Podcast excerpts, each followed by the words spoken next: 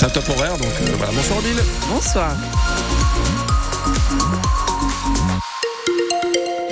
D'avoir une horloge.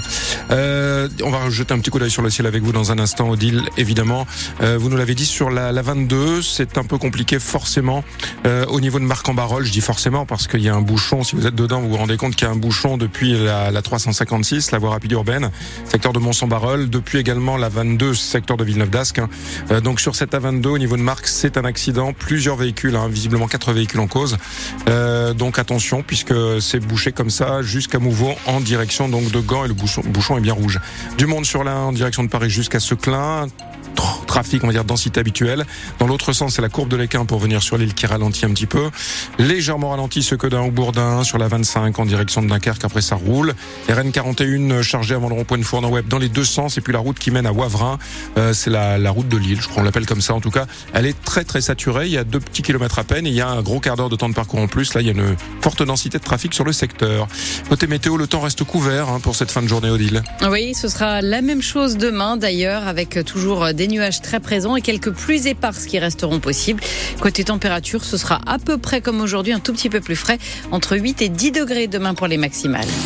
Travail, impôts, agriculture, santé, justice. Le Premier ministre a égrené donc cet après-midi de nombreuses annonces dans des domaines très différents. Oui, annonce faite dans le cadre de son, de son, discours de politique générale. Il a duré 1h20 devant le Parlement, trois semaines donc après sa nomination.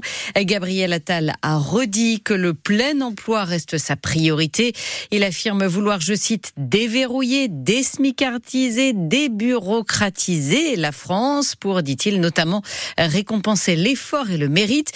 Il veut aller plus loin sur la réforme du chômage, généraliser le conditionnement du RSA à 15 heures d'activité par semaine à tous les départements d'ici la fin de l'année ou encore supprimer l'allocation spécifique pour les chômeurs en fin de droit. Gabriel Attal, qui était évidemment très attendu aussi du côté des annonces sur l'agriculture, il a notamment annoncé un grand plan de contrôle sur la traçabilité des produits avant euh, de, afin de garantir une concurrence équitable et il promet, il promet de nombreuses autres mesures. J'assume de dire que tout ne sera pas réglé en quelques semaines. J'assume de dire que les chantiers sont complexes et que pour certains, il faudra y travailler encore. J'assume aussi d'apporter des réponses rapides partout là où c'est possible. Très concrètement, sur Egalim, dès la semaine dernière, 100 inspecteurs de la DGCCRF supplémentaires ont commencé leur contrôle sur le terrain, qui seront deux fois plus nombreux qu'auparavant. C'est une vague de contrôle sans précédent. Sur la trésorerie des exploitants, nous avançons dès à présent. D'ici le 15 mars, toutes les aides PAC seront versées sur les comptes bancaires des exploitants. Nous travaillerons avec les régions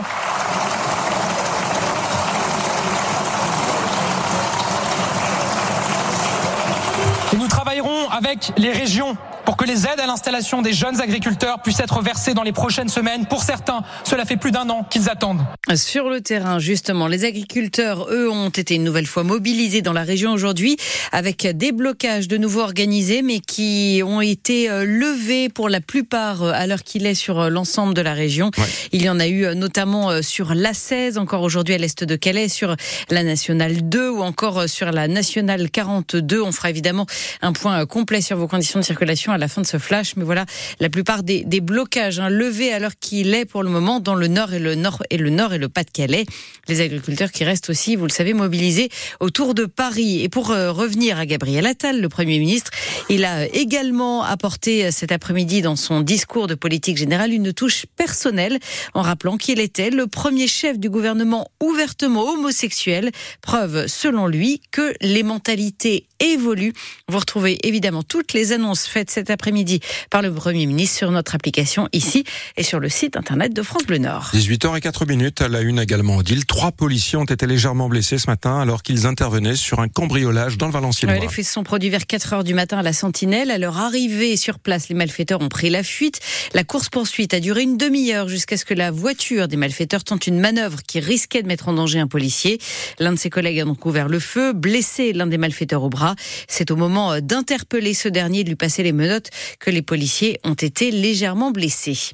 Des peines de 18 mois à 5 ans de prison ont été prononcées cet après-midi par le tribunal de Lille dans le cadre du procès du vaste trafic de déchets entre la Belgique et la France.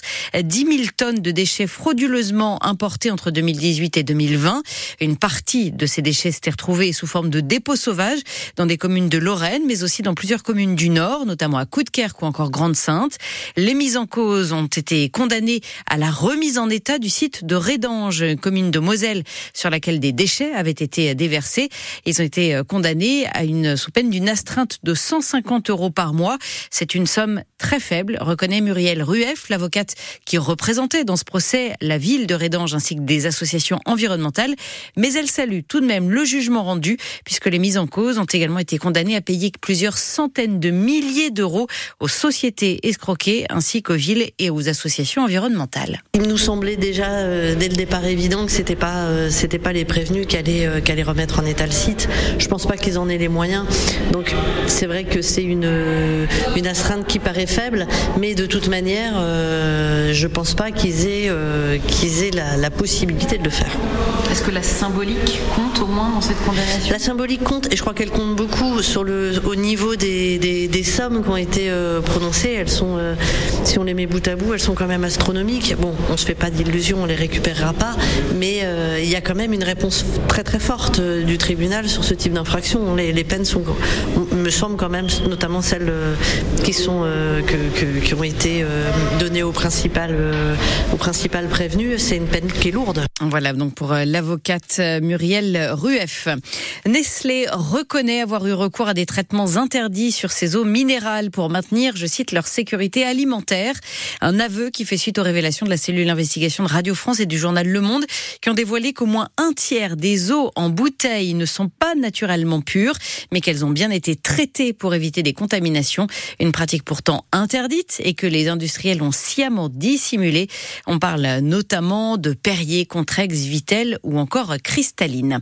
Enfin, les basketteuses de l'ESBVA vont-elles se qualifier pour les, quarts de finale de l'Euroleague? Réponse ce soir, puisque les joueuses de Villeneuve d'Ascq reçoivent au Palacium les Polonaises de Polkowice. Ça se joue à 20h30. Réponse donc à l'issue de la rencontre.